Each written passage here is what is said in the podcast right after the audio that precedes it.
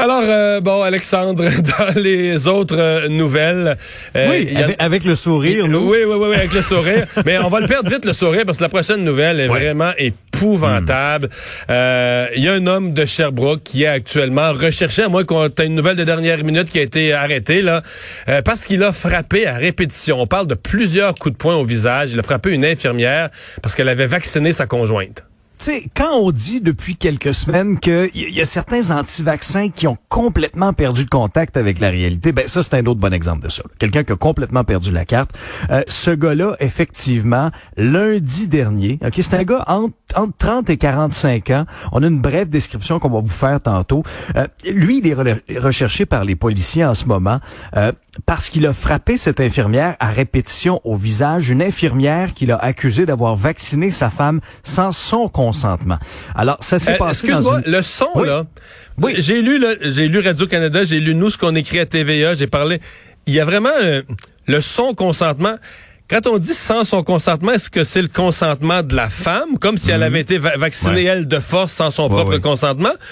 Ou est-ce que le sous-entendu, c'est que c'est son consentement à lui? Donc, que sa ben, femme aurait été vaccinée sans que lui, le conjoint, donne son consentement.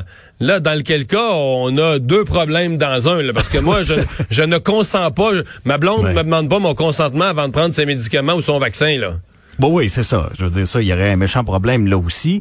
Mais en même temps, tu dis comment elle peut avoir vacciné quelqu'un sans, mettons, le, comment moi je peux me présenter à la pharmacie puis qu'on me vaccine sans mon propre ben consentement? tu penses que l'infirmière courait dans, ben ben corridor de la pharmacie avec, euh, comme des bandes dessinées avec un vaccin pour y planter dessus, voyons. sais, alors moi ce que ça me dit, c'est un peu possiblement la deuxième hypothèse, mais ça va être peut-être à préciser de la part de la police là-dessus. Donc ça s'est passé lundi euh, dans une pharmacie Brunet de la 12e avenue Nord du côté de Sherbrooke. Euh, ce qu'on nous dit, c'est qu'il était très en colère, a frappé donc au visage plusieurs fois la victime avant de partir, lui, comme si de rien n'était. Qui est-il? On n'a pas son identité, mais il y a quand même certains indices. Euh, le suspect mesure 1m80, il est de corpulence moyenne, les cheveux courts foncés, les yeux foncés. Le détail le plus important, je dirais, qui circule, là, euh, c'est qu'il y a un tatouage à une main ressemblant à une croix. Alors ça, c'est peut-être là le détail le plus significatif qui va permettre aux gens de Sherbrooke, aux gens peut-être là euh, de la communauté de l'identifier. Mais Donc Saint-Pierre poids moyen, ouais, euh, cheveux foncés, puis une espèce de croix tatouée sur la main. Oui, ça, ça limite les, les, possibilités. Mais t'imagines le traumatisme là, pour cette pauvre infirmière-là, je veux dire, qui fait juste son travail dans cette pharmacie, puis elle se fait frapper à pleine face euh, par une espèce d'enragé anti-vaccin. Je veux dire, on est vraiment rendu là, là dans cette crise-là. Chaque jour, moi, on, on, voit des gens manifester devant des écoles, écœurés jeunes de, euh, de bon, qui sont dans les écoles, écœurés des patients aussi devant les hôpitaux. Puis là, on est rendu qu'on frappe une infirmière en pleine face pour une question de vaccin. Wow. Donc, euh, on va souhaiter que la police de Sherbrooke puisse euh, faire aboutir cette enquête et arrêter euh, l'individu en, question. Mais tu as raison de dire. Mais ce matin, j'en parlais en ondes. Il faut, faut qu'on utilise le mot. D'ailleurs, plusieurs médias ont commencé à l'utiliser, mais c'est un mhm. processus de radicalisation. Là. Ah, tout à fait. Quand on utilise le terme radicalisation, pour moi, il y a deux grands ingrédients.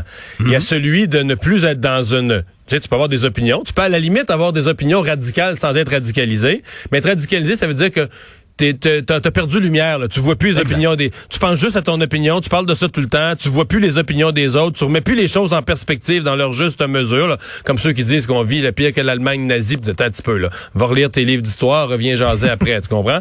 Et la deuxième partie, c'est que basé sur la, la, la, première, basé sur cette espèce de d'esprit de, de, de, fermé et enflammé, t'es prêt à poser des gestes euh, qui, qui, qui, qui sont pas acceptables au regard de la société du tout. Les manifestations devant des écoles, mais évidemment, frapper une infirmière, on n'en parle même pas.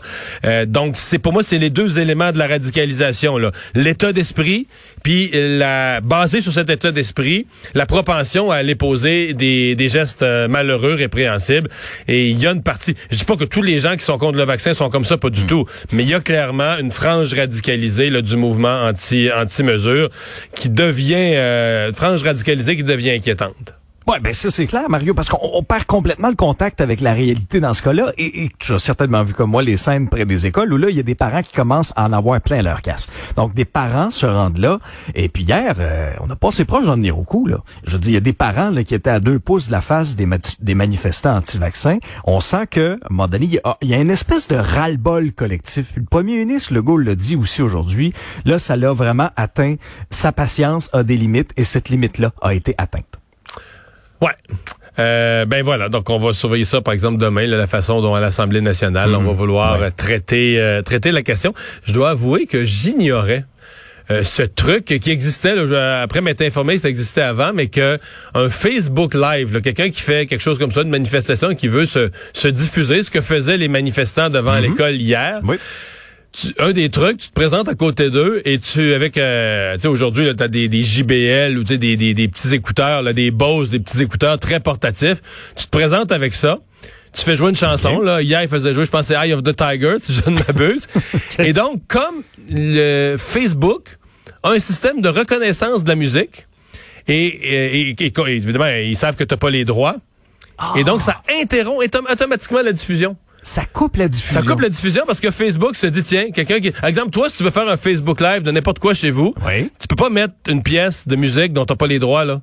C'est ça. C'est pas permis légalement de le faire. De faire une Ah, diffusion, de- parce ça. que tu deviens un diffuseur de musique sur lequel t'as pas Oui, payé oui, les oui. droits.